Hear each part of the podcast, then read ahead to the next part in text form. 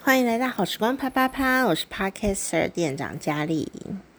从上一集录音的时候到今天录音的时候，已经过了七天了，该回去了。当然是好的那一种回去哦。上一集讲的就是住院的事情嘛，啊，我就是呃第一次人生呢。当这个陪病的家属，这样，我相信有很多听众朋友可能比我更有这个经验，所以一定可以感同身受。那但是或者说，甚至其实大家都更专业了。可我真的就是有一点幸运呐，都没有遇过这种事情，然后连生病也很少。哦，不过我现在呢，在这个陪病的七天里面呢。当然不止啦，我们只是出院了，出院之后还是需要一些小小的照护这样哦，但不复杂。但这个病倒是挺大个的，等一下我会告诉你的整个流程是什么。那呃，今天我也很挣扎要不要录，因为其实我在这七天内呢，有一次呃，应该说呃前昨天吗？昨天吧，还是前天，我忘了，好像是昨天，我有溜回家哦。为什么呢？因为我觉得应该是快出院了，虽然比我预期的还多一两天，但是我昨天就觉得应该可能快出院了，因为啊、家人的一些生生理的一些什么。呃，反应啊，然后有一些管线啊，都按部就班的一一拆掉。所以呢，呃，我我评估应该快出院了，因此我就先把你知道住住了五天呐、也蛮多东西的，所以。我不能提重物嘛，因为我眼睛的关系，怕怕视网膜剥离嘛，所以我要很小心的先照顾我自己，然后我也不能太累，啊，也不能提重物。那我家人呢？这个动了手术，当然他也不能提重物，他也不能太累，而且他才刚刚动完手术嘛，再怎么操练也是要超我嘛，对不对？哦，嗯，所以呢，这个时候该怎么办呢？我我第一个心得要讲的就是说。如果有一天你必须要去陪病，或者说有一天你需要有人陪你过人生的关卡，你要先理解一件事，就是陪病的人是跟病人一样辛苦的。哦，那病人还可以任性，因为他是一个病人，或者他是一个伤患，他就是正在痛苦他自己的痛苦啊。这个因为我前年。啊、就是当一个病人，所以我非常理解那个病人也是无能为力呀，也很想好嘛，对不对？哦，可是就是要跟自己奋斗，没有办法啦。有时候顾不了那么多了，生理的反应什么的，真的就是只能放开。你知道我当病人跟伤患呐，也是有学问的哦。就是不要什么都自己弄，这个等一下我会讲，如果我记得的话，不记得我会开别集讲这件事情。身为一个被照顾的人是一个学问，照顾人是另外一个学问。好，那我们今天先讲这个照顾别人这件事情。我觉得我真的、真的、真的、真的、真的认真的告诉大家，我的心情就是啊，如果你是一个陪病者，或者说你是一个，比方说你现在有长照，对不对？你是一个照顾别人的人，首先第一优先。在这个你照顾的人呢的安全的状况之下，就是没有生命危险的状况之下，你一定要自己先把自己顾好，吃饱睡好。那你如果很难睡，真的超级累的。然后其实就算你很容易睡着，你在那个状态下也不能睡哦。这个因为。你必须要去观察晚上他这个家家人的生理的一些状态啊，哦，虽然说不用顾生命迹象，但他生理状态还是要顾啊，所以有很多东西要去关照，甚至说几点几分要起来干什么，我都一个一个闹钟一个一个设。因为护理人员来是很专业，都会跟我们讲，也很体贴。可是问题是，他们也没有办法一个小时一个小时来来来看你到底要干嘛，所以陪病的人晚上很辛苦，就是半夜的时候都要做很多事，所以我就直接。你知道吗？真的拜我脑子现在很脑雾这件事情所赐，我就建立了这个新习惯，就是人家讲什么，我立刻用手机记下来，然后几点几分要做什么，我立刻就换算，不等待。他说：“这个你们现在绑这个绳子啊，哦，绑了以后呢，因为管线呐，啊，有时候要绑绑绑起来，然后呢，绑起来以后做一些身体的训练，然后绑起来这个管线绑起来以后，你要。”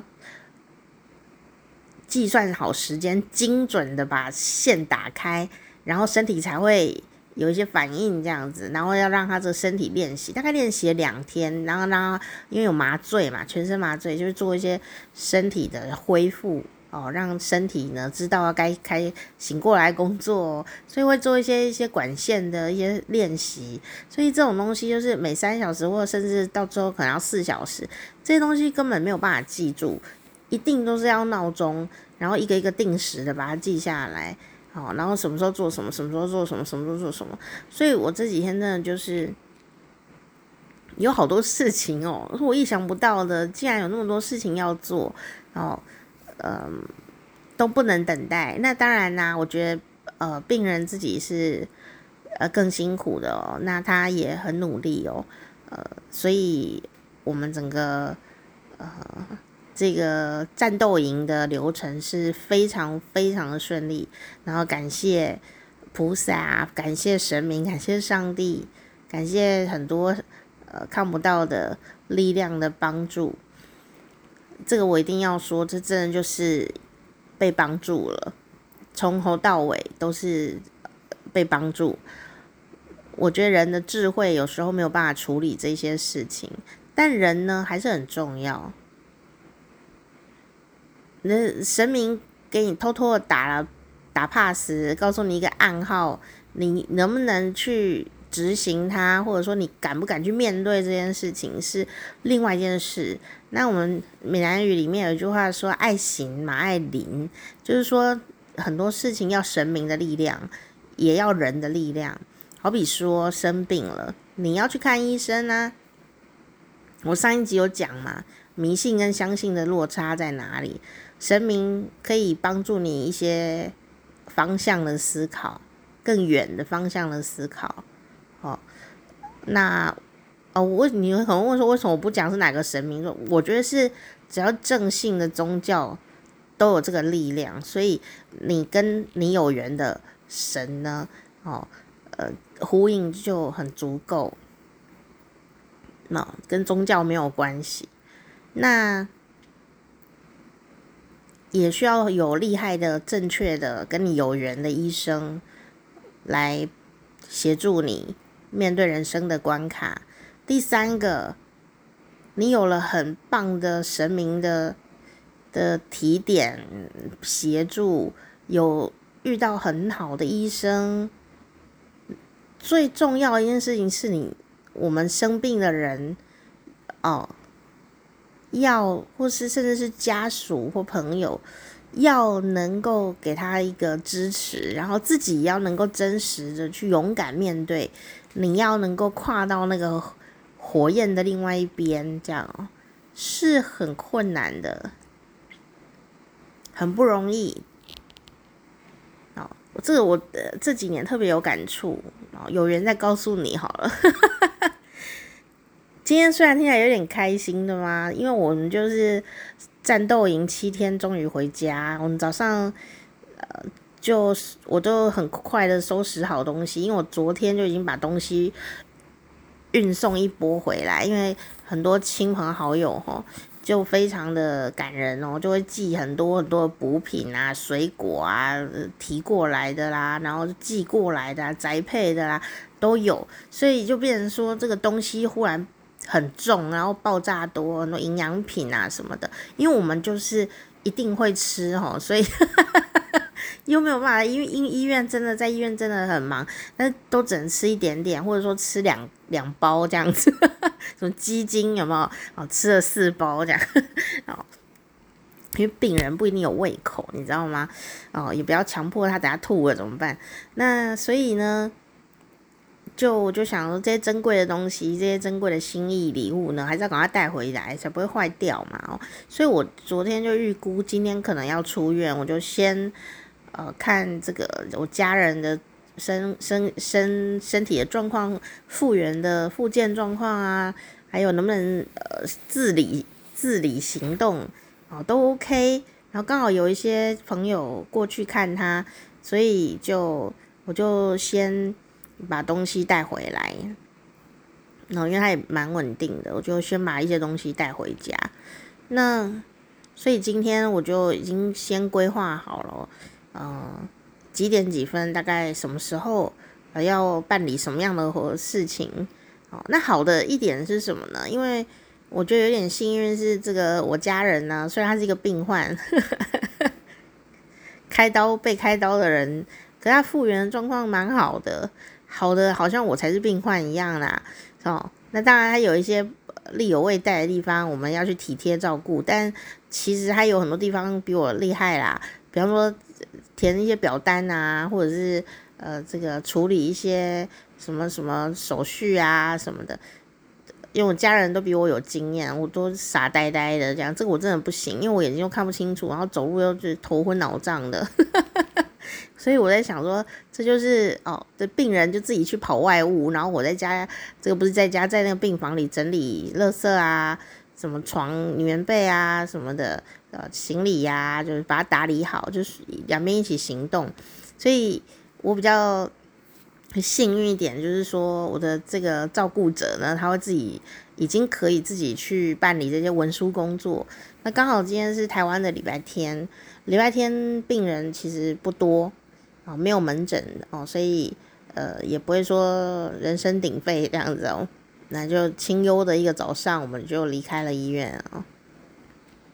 那那今天要跟大家说，到底他是呃什么症状？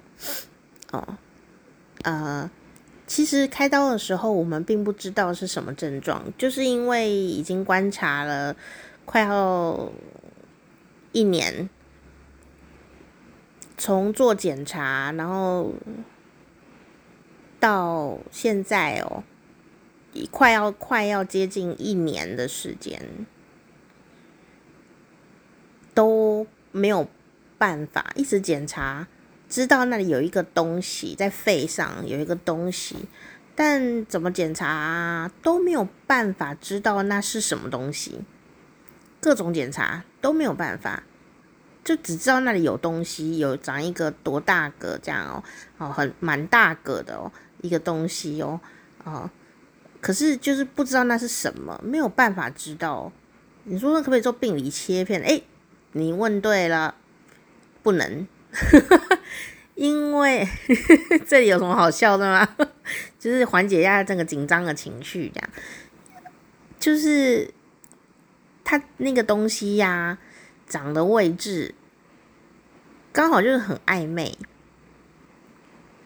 所以没有办法切片。那有血管啊什么的，这样好像长得很复杂的位置。然后用一些什么内视镜那一类的啊，什么什么支气管镜啊什么的，也是拍啊，吐的要命还是什么的，拍不出来。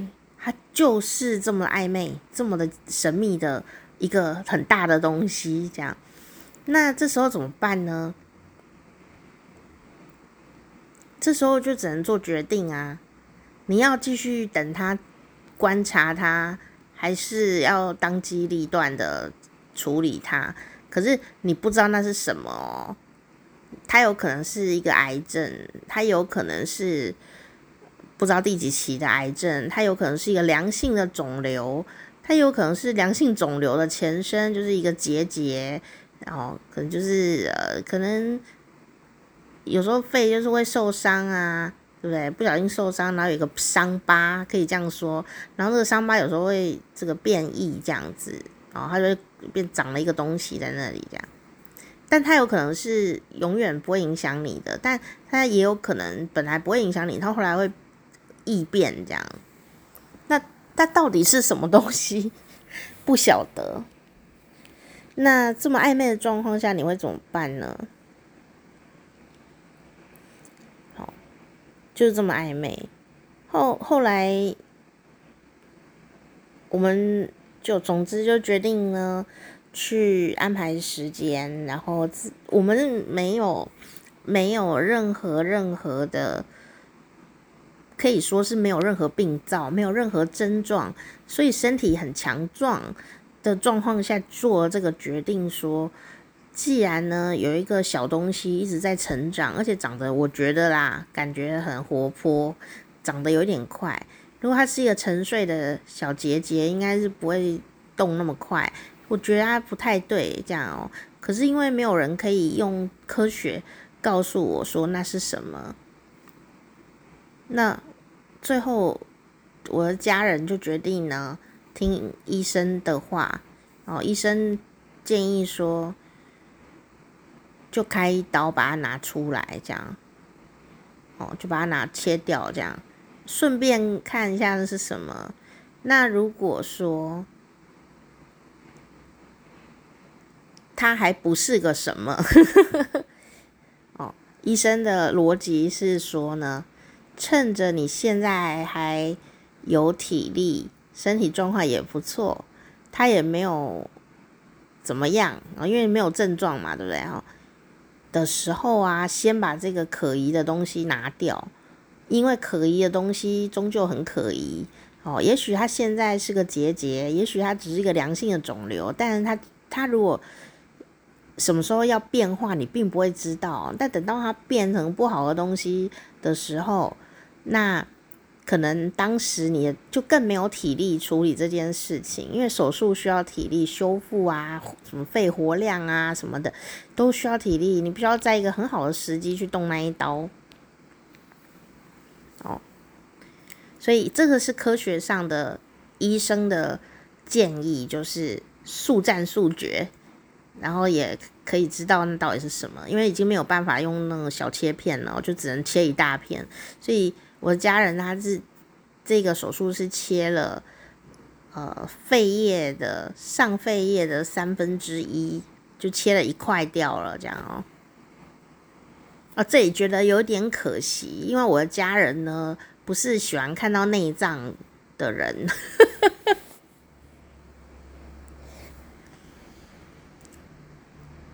就是你切了什么东西，比方说盲肠有没有阑尾啊？切了，然后拿它切了一块小小的肺叶，其实也不小诶，我猜应该，因为我没有看到那个病理报告，还没有出来。那然后都会在他清醒的时候，或者是在可以的时候，就是让他看一下，说，哎，这是你的什么这样子哦，就切下来的东西这样。结果他说我不要看，所以他就没看到。然后那时候我在病房里面，因为我不太，因为很晚了，我就没有办法待在。手术室外面等待，这样，因为我会不舒服，然后我也没看到，我就觉得好可惜喔。但我的家人呢都不觉得可惜，我不知道你会不会觉得有点可惜，还是你也不想看？像我上次盲肠炎呐，很急性，我就没有看到，他们也没有叫我，然后呢，他们就让呃这个陪病的。呃，家属看了一下我的小小阑尾，就是那个盲肠炎那一段肿起来的那一段已经割掉了，这样子就都没有从头到尾没有看到我的器官，我就觉得很悲伤哦，还哭了一下，然后觉得天哪，我都还来不及跟他说再见，他就走了，这样。我说我的盲肠阑尾那个段。是我，因为我对人体模型是非常有兴趣哦，所以我不会觉得说，哎呦，好恐怖哦，一个内脏或什么，没有，我很想知道它到底长什么样。它就是在我身体里面诶，它在陪伴了我们度过几十年的光阴，但我要跟他说再见了，我却一眼都没看到它，我会非常的难过。这样啊，虽然它可能呃已经不能在我身上存在了，但我还是会伤心的。这样哦，就我家人就没有看他的肺吼。没有看他的肺这样哦，就是我不要看，然后就就就这样，才是不一样啊，那个刚切下来的，你知道吗？好了，不要讲啊，你不舒服吗？跟照片还是不一样的，你知道？好啦，我在怀疑我是不是也蛮适合当医生的，我就对这种事情都毫不畏惧，很有研究精神。好啦，然后呢，听起来很愉快嘛，吼，所以当然你也可能会说，有没有可能刀下去以后那么一大也蛮大块的？我不知道有多大，但是它超过，它一定一定有五公分的直的的半径或直径，有没有？我猜想应该应该，我觉得直径可能有五公分以上这样。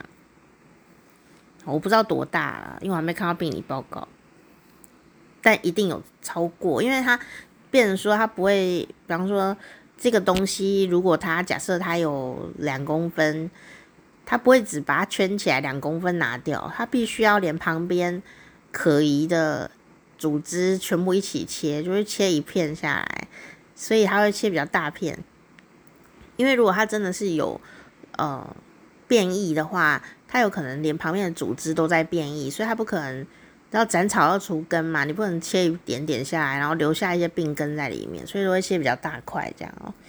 那当然，这个当下很多的朋友啊，就会有很多的建议哦，因为会我们都是就是会他会去跟大家讨论这件事情。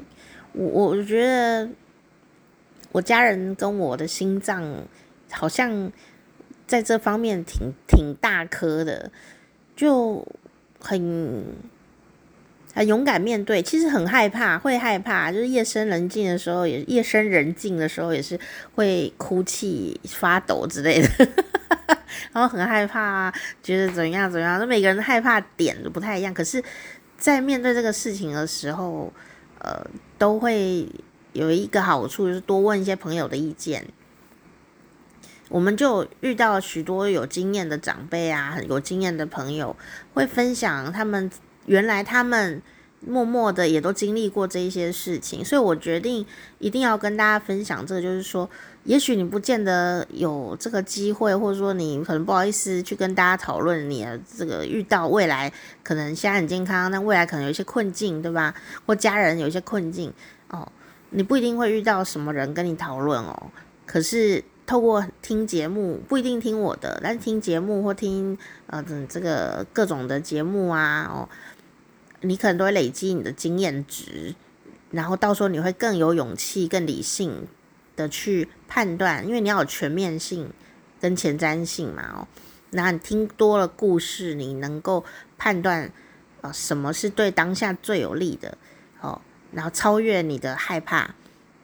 不是不害怕哦，你害怕可能已经从零飙到一千，但你的理性只要是一千零一，你还是可以 hold 住，呃，然后做出比较稳定的，呃，对未来有帮助的，不会乱大事的一些，呃，比较好的决定。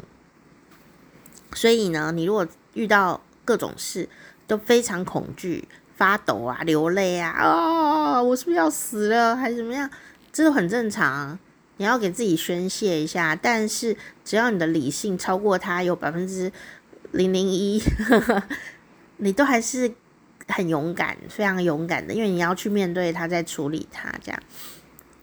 那呃，这个地方的困境就是说，到底要不要切这一刀？蛮大一刀的，到底要切不切？这样，嗯。以那当然啦、你可能会想说，那会不会切了以后发现它什么都不是？诶、有可能哦，有可能哦。你说人就很奇怪嘛，就不想要得癌症啊。但是遇到这种状况的时候，又想说，哈，如果切下去都没有事的话，那该怎么办？那不是白切了吗？这样 还要花很多钱呢哦，因为住院呀、啊、什么的器材啊一大堆。他木啷当的也要十几二十万啊，也是很大一笔钱，不是开玩笑的嘛。所以大家就是能省则省，没既然现在也没有任何病灶，何必去干扰他呢？这样子也是有这样的很多这样的说法啦。所以这是一个困境，有很多朋友有各种不同的意见了。所以后来我们还是决定去拜拜嘛，然后问神明，因为神明会比较有远见，神明会告诉我们一些小小的暗示，他不会直接讲，他会给我们一些暗示。那你能不能抓到那些暗示？哦，去执行你该做的事情，你有没有勇气去面对？也就像我上一集讲的，等你去拔杯的时候，去掷杯角，或者你的上帝告诉你说去开刀，哦，听到他的声音了，你能不能执行这个任务，去跨越那一个火海，去开刀？哪怕神明告诉你说我会保护你啊，你会顺利的，你会平安的。你有没有办法相信你就是要去挨一刀，但你会平安的好起来？这是一个很大的考验呢。我觉得这就是所谓的信仰的力量哦。但我不知道告诉你你要相信谁啦。你也可以相信医生呐，对不对？然后就相信医生说你这个五天就会好，但你一定要开这一刀。你能不能相信专业？相信科学？你如果相信的时候，虽然你会恐惧，但你也不会，呃，就是整个人很沮丧这样。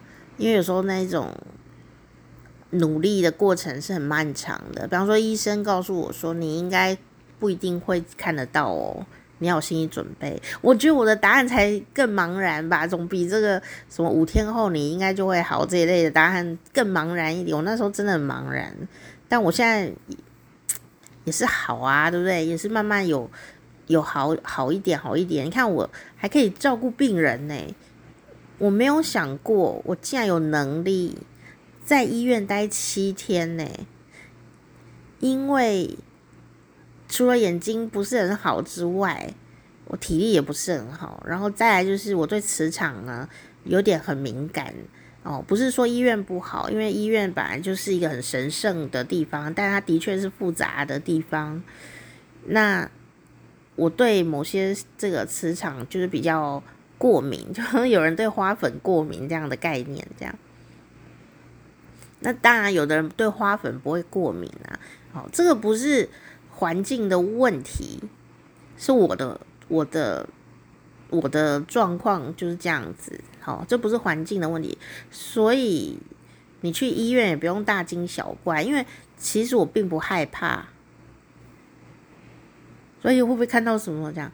我不是在怕这个，是我真的就是会不舒服，就是这个不同的区域啊，哦，就是诶，明明都是同一层楼，但我在不同的区域啊，我我的感觉是完全不一样，而且我会就是很。就是很晕，很晕，晕到就是我要用手啊把头扶住才能走路，这么的晕哦，这样。但我只要离开就是某一些区域啊，我就好了，这样。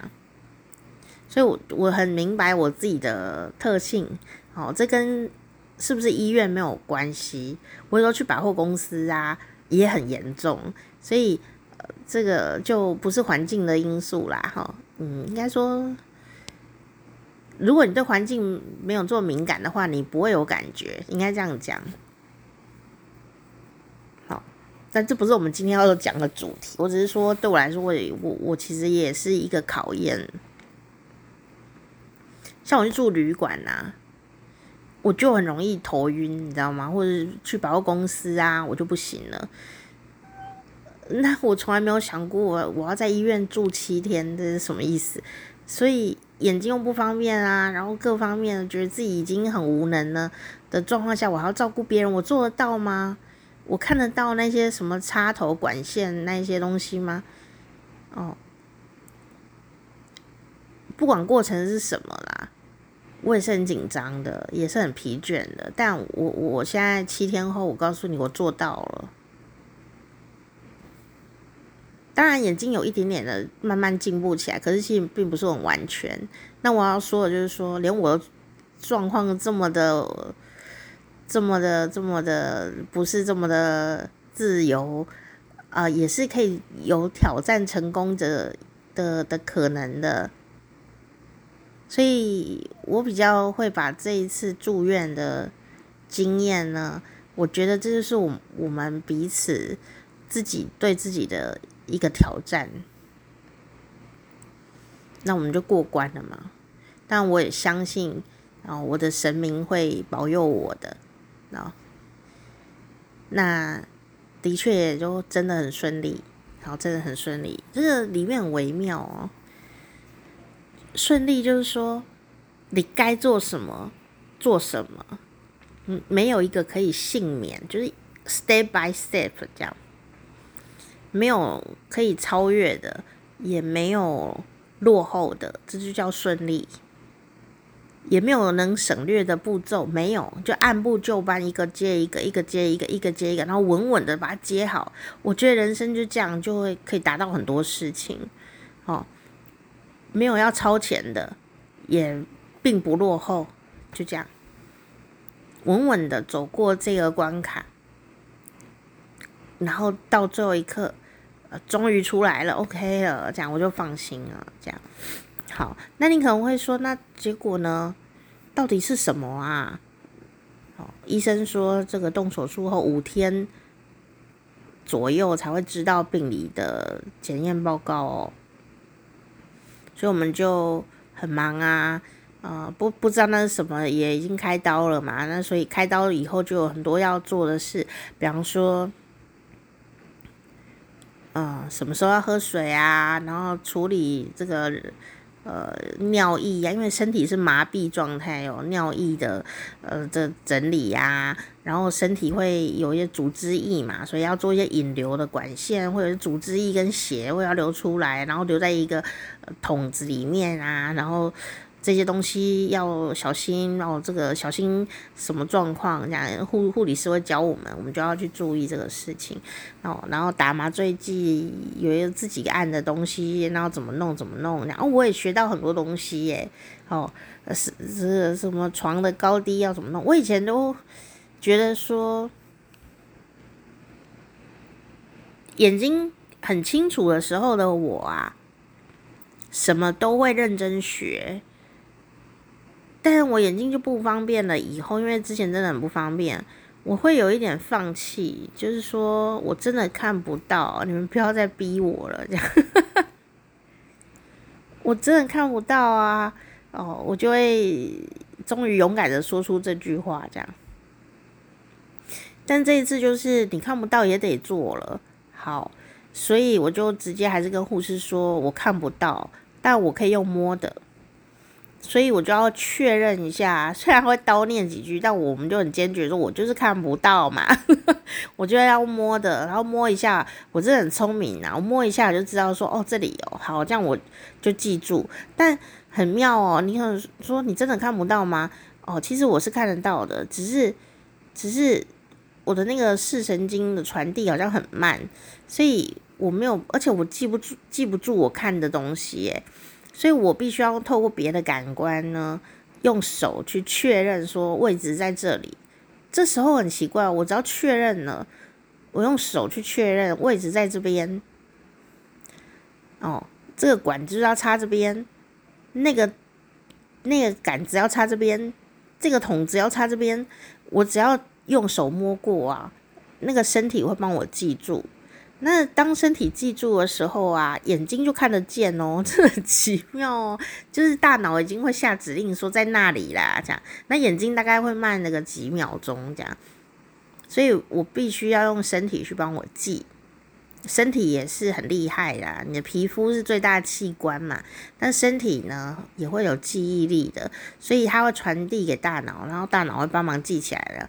这个时候，他就会用用我的皮肤的触觉去帮助我的眼睛，哦，所以你会发现说，诶，接下来两三次啊，我好像就是眼睛很好的样子啊，我也有发现这个逻辑，这样，所以我就必须要很勇敢的说，我真的看不到，我要摸的，然后我就让他摸一次，我就认真摸一次以后，诶，接下来好几次啊，眼睛闭着我也可以做。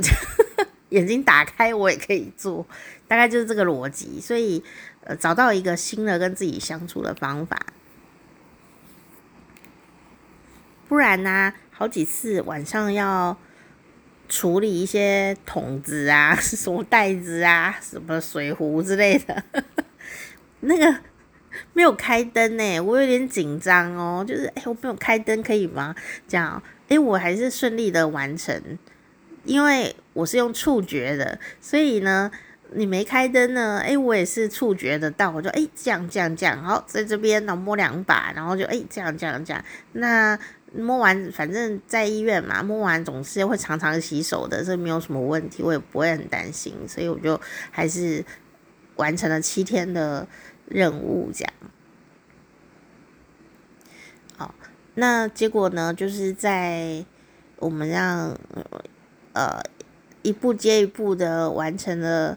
很多的挑战，然后有三条管线，三个亭子，一条一条慢慢拆掉了，所以我们就要好像快破关了的时候，剩下最后一个管线、最后一个管子、最后一个筒子的时候，插在身体里面的那种，一我们就会想说，哎，我们是不是快出院了啊？这样子的，已经忘记到底。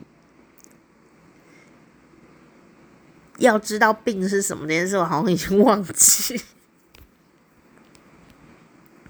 哦，结果呢，过了大概第五天吧的深夜，通常呢，我们的医生啊，他都是大概晚上九点半、十点半，他会来巡一下房，看一下他自己的病人。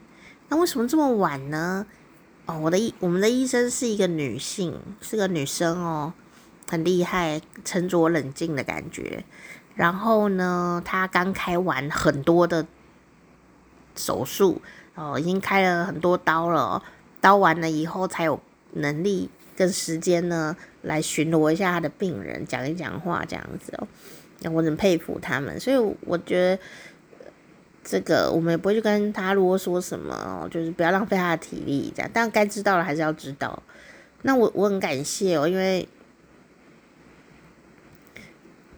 五天后那一天，正当我们欢乐的想说快要出院的时候，奇怪了，今天医生怎么这么晚还没来？等等等等了好久都没有来，怎么还没下班吗？一直等，我等到十点半，我真的觉得好累哦。就后来，因为我家人已经可以四处游走了，你知道吗？因为你动完手术哦，看你的动哪里，然后看你的身体状况。通常呢，医护人员都会说，你趁着有麻醉剂的时候，赶快能动就动一动，多走动，你的身体会恢复得比较快。哦，因为你有麻醉剂嘛，就是要让你不痛之外，可以多有一些自己的行动，那你的身体会自己好的更快一点点。不然呢，等到你没麻醉的时候呢，就很痛，你就不会想要动了。但是要把握这个逻辑，你知道吗？哦，所以我的家人是很努力。很勇敢的在面对，因此他在第五天的时候，他就已经行动自如了，只是身上还有一些管子插着，然后他就拖着他的小瓶子啊，到处走动这样子，很认真。因为你必须要透过走动，然后让他身体的呃那个组织液呀排除这样子，哦，他就必须得透过动来动去、走来走去的这个行为，所以他也很好，他就不想。一直躺在床上，那这时候就好笑了。每次啊，那个医生护士，呃，打开那个病床前的帘子啊，常常一打开都是看到我，然后连那个打扫的阿姨啊，打扫姐姐吼，来打扫也是打开就看到我这样，然后就打扫了，这个姐姐就说：“诶，请问你是病人还是他是病人？你们两个到底谁才是病人？”我说哦，不是我，我不是病人啊，因为他们每次打开帘幕的时候，大概有三分之一的机会会看到我躺在床上，我就只要逮到机会，我就会躺在床上，因为真的很累，我就逮到机会腰很酸，你知道吗？哦，但我没有要抱怨陪病的床不好睡这件事。因为我发现了陪病床的一个奥妙啊，这个另外再跟你们说，呃，陪病床真的有一些奥妙点。那但是逮到机会，我还是要疏解一下我身体、啊，因为我还要继续努力的陪病，对吧？所以我家人也很好，就是他如果在运动或者是在散步，或者是做做一些其他的复健的时候，他只要或者坐在他换他坐陪病床，然后再可以比较自由的活动啊，哦这样子的时候坐一下，让身体可以醒一醒的时候，我就会立刻跟他交换，我就躺在病床上 休息，因为腰很酸呐、结果那一天就是这样哦，在晚上十点半，怎么医生还没来啊？我就想，哎呀，他一定还在开刀哦，哦，但不知不觉中我就在病床上 睡着，我就蜷曲在病床上，就觉得哦，这个角度很不错，哎。因为我太累了，就直接就睡到很深的地方去，就整个睡着。后来我怎么醒来呢？我醒来还很莫名，因为暗暗的这样，就说哦，我就被摇醒了这样。然后我就听到了一个沉稳的女生的声音说：“怎么是你在睡？” 然后原来是被这个医生跟护护理师哦一起来巡房啦。那当然，我家人也在啊，他才是病患嘛。就这个我的这个这个这个生病的家属呢，他就坐在那个陪病床啊，弄他的手机这样子哈。那医生来呢，就把我们摇把我摇醒，我就很迷糊，我说诶诶，发生什么事这样？因为我已经忘记我睡在病床上这件事情，太累了。结果呢，就在昏暗的灯光下呢。医生非常理智、沉稳、冷静的跟我们说：“哦，那个病理报告已经出来了。”然后我们就是什么？终于知道那个不知名的物件呢是什么了。这样，因为已经化验出来哦。结果医生就在昏暗的灯光下，沉稳的说出五个字：“肺癌第一期。”噔噔，就是我们就是在这种欢乐时光里面听到这五个字，就像你们现在这样子，肺癌第一期。我想说，天啊！我当下觉得有点傻眼，但又很笃定，又很傻眼的心情，真的很复杂。然后我们也不知道要说什么。但也没有说多难过，因为就已经切出来了啊，都切干净了，对吗？切的干干净净的，去化验才发现是癌症。也就是说，忽然之间，我的家人就是一个癌症的患者，而且还我家人就说：“哦，我们我们就反应非常的冷静，这样可能是有点想睡觉，所以就有点冷静哦。但是呢，该问的也是有问。”我就说，那之后还要做什么治疗吗？因为既然是癌症的话，变化也是很多，对吧？就医生就说，手术就是最好的治疗，而且还一边走讲一边走出去，因为还要去别间的样子。然后说是那时候已经快要午夜十二点了，然后这时候病人终于讲话了哈，病人就又问医生说：“是？”零期吗？还是原位癌吗？就医生又淡定的说，是第一期哦。于是他就飘走了，这样。哦，我说的是医生啊，不是阿飘。就是医生用一种悠悠的状态就走了，这样。哦，但我我我，你可能会觉得说，怎么讲那么少？是一个很严重的宣告，哎。哦，对，的确是哦。就是因为是一个重要的宣告，医生到了快要午夜十二点，他还跑来跟我们讲这件事。因为礼拜六他就放假了，你知道吗？哦，礼拜六、礼拜天，也许我们就出院了呀，但我们就不会再遇到医生了嘛，就要等到可能要一周后回诊还是怎么样的时间才会再遇到医生。哦，可是病理报告既然已经出来了，他就赶快跟我们讲哦，让我们好安心下来嘛，对不对？所以我我还蛮感谢，虽然我不知道中间流程是什么，但我还蛮感谢的，因为他也可以叫呃他的这个这个其他的医生啊、来关照我们就可以了，来看看巡巡房啊，这样看有没有啊、呃、要拆管子的啊，还是怎么样子也是可以，因为我们其实没有什么呃疑难杂症哦，在住院的过程中很顺畅，这样很平安哦、可是还是有来跟我们。先讲了这件事情，这样，这是一个重大的事情。我想每个人听到这个五个字，应该都会心里有很多的感觉吧。更别说在我们住院的这几天，台湾呢发了一个新闻说。国健署公布二零二一年癌症登记报告，十大癌症发生人数排名大班风啊，连十五年居首位的大肠癌被过去常常当第二名的肺癌挤下，肺癌要升发生人数最高的癌症哦，然后后面写死亡率极高的胰脏癌首次前进十榜单。哦，所以呢，同一个时间，就是当我们在开刀化验是肺癌的状态的下面的这几天，刚好台湾也发了这一则新闻，标题就是十大癌症洗牌，肺癌要升新癌王。哦，我的家人呢，这一生很努力，但很少拿到第一名。就在这个时候，他终于得到了一个第一名，什么东西？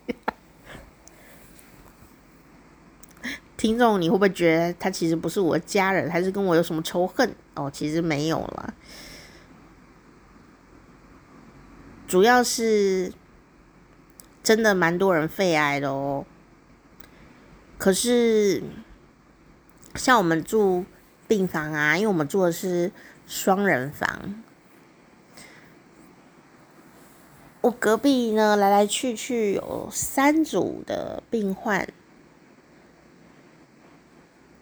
第一组好像我不知道发生什么事，但因为他一天就出院了。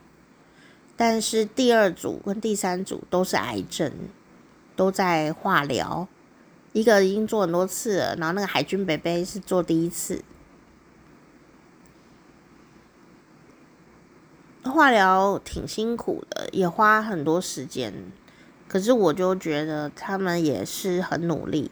其实你只要在医院看到的任何病人，哪怕看起来非常的害怕、惨烈、呃虚弱，你要知道他为什么出现在医院，他都是一个生命的斗士，他不放弃，尽管他在发抖、在吐还是怎么样。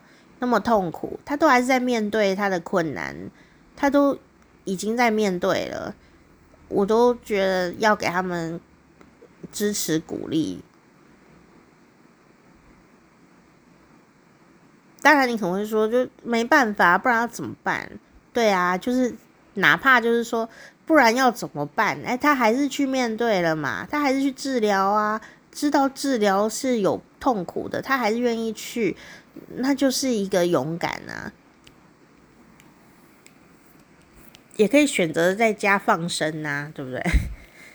对啊，但后果怎么样我们不知道啊，每个人状况不一样啊，哦。那为什么我们感觉很淡定呢？可能是因为有先去拜拜啊，有一点预想说。绝对不会白切这一刀哦，当然没有一刀是白切啊，只是说人就很奇怪啊。我刚刚有讲人就很奇怪，你切了一大刀下去，然后住院花了十几二十万的时候，医生如果告诉你说啊，这里面没有什么可疑物质的话，你一定会很恨，对不对？你就觉得为什么爱这一刀或怎么样？你可能不是很甘愿，但。哎，真的是竟然真的是一个癌症，而且不是什么零期哦，就是很肯定是一个癌症哦，是一个一期的癌症哦。哦，对了，医生说是一个一第一期的肺癌，没有任何扩散，也没有弄到淋巴，意思就是说切完就。应该就没事，但后续还要追踪啊，什么什么的，当然也是要。但因为没有扩散嘛，也没有弄到淋巴，因为弄到淋巴系统就会很麻烦。也就是说，它在还没有爆裂之前，我们就已经把它拿掉了。如果再晚一点点，比方说呃明年呐、再来弄，我不知道会不会有变化，会不会变得更严重。我们没有人知道，所以那时候拜拜的时候呢，神明就希望建议说尽快处理，这样我们就也很乖，赶快处理，不要拖，这样。所以你说这是不是开外挂？是，可是可是就是这么暧昧的一刀。只能只能去相信说，呃，我们能做的事情，尽力去做它。所以，当那个医生说是肺癌第一期的时候，我跟我的家人其实没有很怎么头晕啊，还是怎样子，就没有。大家都觉得我们心脏。大颗，怎么到现在还在那边笑这样子哦？其实就第一件事情，就是说，我觉得很幸运，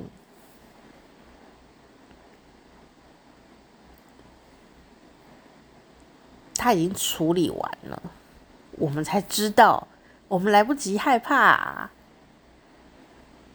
这是先下手为强的概念，你知道吗？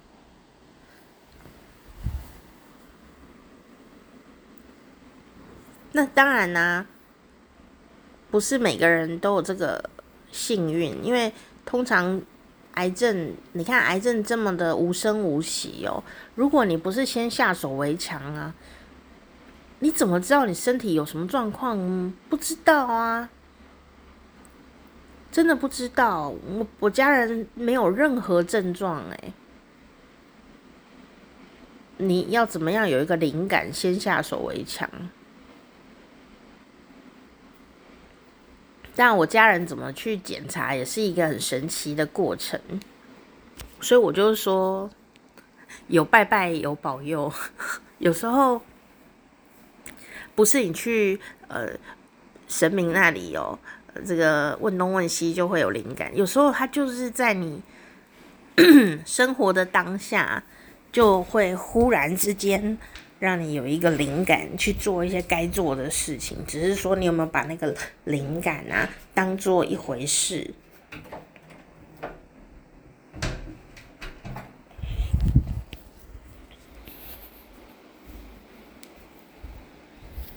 所以好像冥冥中就是有安排好了，这样我们就是要去走这一个关卡。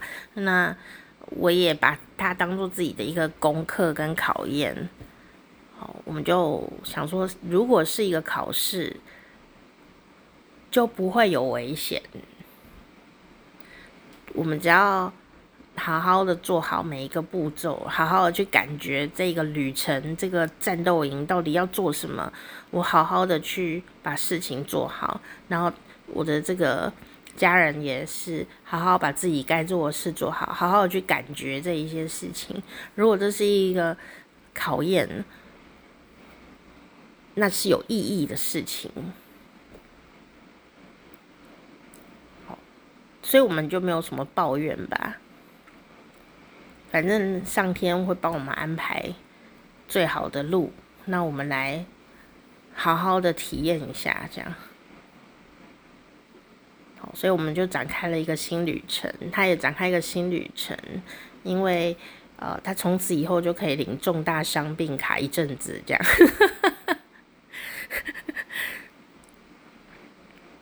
啊 因因此我们笑得出来，就是因为来不及害怕。就发生了啦，但也就是因为还来不及害怕就处理好了，所以也就没有什么好害怕哦。也许过几天会觉得害怕啦，但就是现在还在整个战斗营的心情还没有结束，这样子哦，就是还在啊，终于可以好好睡觉了这样子。所以有时候真的希望大家去做检查。因为很多疾病哦，都是没有声音的，没有感觉，你不会痛啊，也不会晕啊，什么都没有，也不会怎么样，都没有啦。那你就说，哎呀，怎么忽然之间就非常的严重哦？哦，对啊，因为它就是这么的严重哦。你你感觉到了的时候，它就很严重了。它长出来的时候都是没感觉的，包括糖尿病啊、高血压啊、癌症各种病，我想应该只有感冒在初期是有感觉的吧，其他很多病啊，初期、中期都没有任何感觉。那我不知道是真的没感觉，还是忽视掉一些前兆。像我，你说我家人真的没有前兆吗？其实我两年前呢、就跟他说，你一直有一些慢性的咳嗽，你要不要去看一下？肺有没有怎么样？就说没事，我就说我就很焦虑，我就说一定有事，一定有事哦。你就说我乌鸦嘴，不是，我就是有病识感，好不好？我说不行，你要去看你那个咳嗽不对劲哦。但因为他就长期以来，这可能几十年来都有这种咳嗽现象哦，所以也不以为意啦。好，那后来。据说有去照 X 光，哎，哎，也照不出什么挖沟来哦，所以当下就是觉得好像没有任何问题了，这样只是就是会咳嗽这样哦，哎，结果没想到他真的有问题，对不对？所以有时候真的很难说耶，这样哦。那那总之呢，大家也不用担心哦，我没有要募款哦。我要说的事情是，先下手为强，哦，如果你有任何的身体不对的一些小小微弱的反应，因为每个人的病识感真的不一样，你可能觉得那没什么，你长期以来都是这样子，比方说有人长期以来就是会肚子痛，他就不觉得有什么。可是事实上，有可能那就是一个累积，他可能早就出状况，他在给你喊救命，你都没有要理他，就最后就弄一个大的出来，对不对？哦，就是这样子啊。而有时候也是蛮无奈的，也不是故意的。可是就是说，我们真的能够理理解自己的身体哪里在呼救，我们要能够去反应你身体的呼救。然后咳嗽啦、头痛啦、头晕啊、眼睛忽然觉得哎呦有一阵白光啊，或眼睛怎么畏光啊？哎呦什么，不要动不动就想说啊，我一定是老了，不是诶，那就是病了，你知道吗？病了跟老了是不一样的事情。有人老了眼睛比我还好啊。那整个那个视网膜嘛，水晶体看起来就是哦，水当当那样子，水润水润的。我有看过啊，然后就哦，怎么照出来那么漂亮？我照出来又伤痕累累这样哦。所以你不要以为什么年纪大就怎么样，没有，那就是看保养的。那每个人的生命历程是不一样的，好不好？好，所以嗯，我觉得我是非常有必要录这一集出来跟大家分享的。好，我家人。确诊是那个肺癌的第一期哦，不过幸好就是已经都切掉了，这样哈，这个顺序蛮可爱的啦哈，没有什么时间去思考害怕的事情，最害怕的事情嘛，有有有，每个人害怕点不一样哦。我 我的家人最害怕的是全身麻醉这件事，他觉得全身麻醉好可怕哦，他醒不醒得过来啊？好紧张哦。但绝对大部分的状况下呢，这个身体状况还 OK 的话，全身麻醉在台湾是蛮安全的，所以不用去担心。可是讲也没有用，他还是会紧张，所以就多听几个朋友。我说：“哎呀，你也有麻醉过？哎，你也有麻醉过？哎，原来大家都有麻醉过，哎，他就比较安心一点点的这样哦。”我就说：“哎，大家都原来默默的都有全身麻醉过，多听一点经验值，比较不会太紧张，但还是会害怕。所以就是当陪病的家属要能理解说他的害怕。”不要不当一回事，但也不用随之起舞。像我就知道他在害怕啦，我就会讲说：“好啦，待会见哦。”哦，比方说什么，呃、欸，很紧张、很害怕，我说：“不会啊，你一定会醒来的，因为你贷款还要缴。”哎，这样子，这样这样会不会就不想醒来？这一类的，好，当然你可以用你们家族的小小默契来开个小小玩笑，好，但我觉得能够理解对方的害怕是正常的，好，这是很重要的事情。好啦，先讲到这边哦。那呃这几天有空我再录别的东西跟你们分享我整个心路历程，好，希望大家都健康平安哦。好，我去休息了，好，再见哦。